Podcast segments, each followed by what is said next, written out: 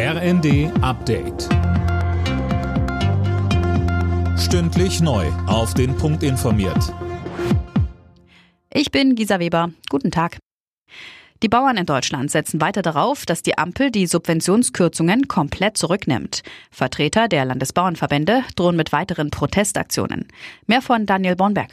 Dafür sei man bereit, sagte beispielsweise Hamburgs Bauernpräsident Lüdecke der Bild am Sonntag. Der Preisdruck sei enorm, da man auf dem Weltmarkt unterwegs sei, brauche man weiterhin Unterstützung.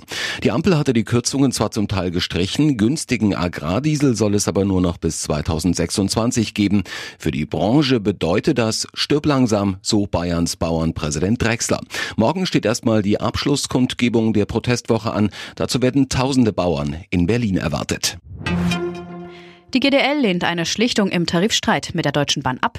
Das hat Gewerkschaftschef Weselski in der Stuttgarter Zeitung klargestellt. Details von Colin Mock.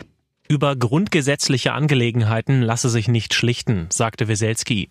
Allen voran hapert es an der von der GDL geforderten Senkung der Wochenarbeitszeit. Das lehnt die Bahn weiter ab. Diese Woche hatte die Gewerkschaft den Druck auf den Konzern mit einem dreitägigen Streik erhöht. Weselski hatte auch weitere nicht ausgeschlossen, sollte die Bahn kein neues Angebot vorlegen. Ein unbefristeter Streik sei aktuell aber nicht denkbar. Der Sozialverband VDK kritisiert den hohen Eigenanteil bei der Pflege. Ein monatlicher Eigenanteil von rund 2500 Euro im ersten Jahr karikiere den Begriff Versicherung, heißt es von Verbandspräsidentin Bentele. Die Politik steuere nicht ausreichend dagegen. Die dänische Königin Margrethe dankt heute ab an ihrem 52. Thronjubiläum.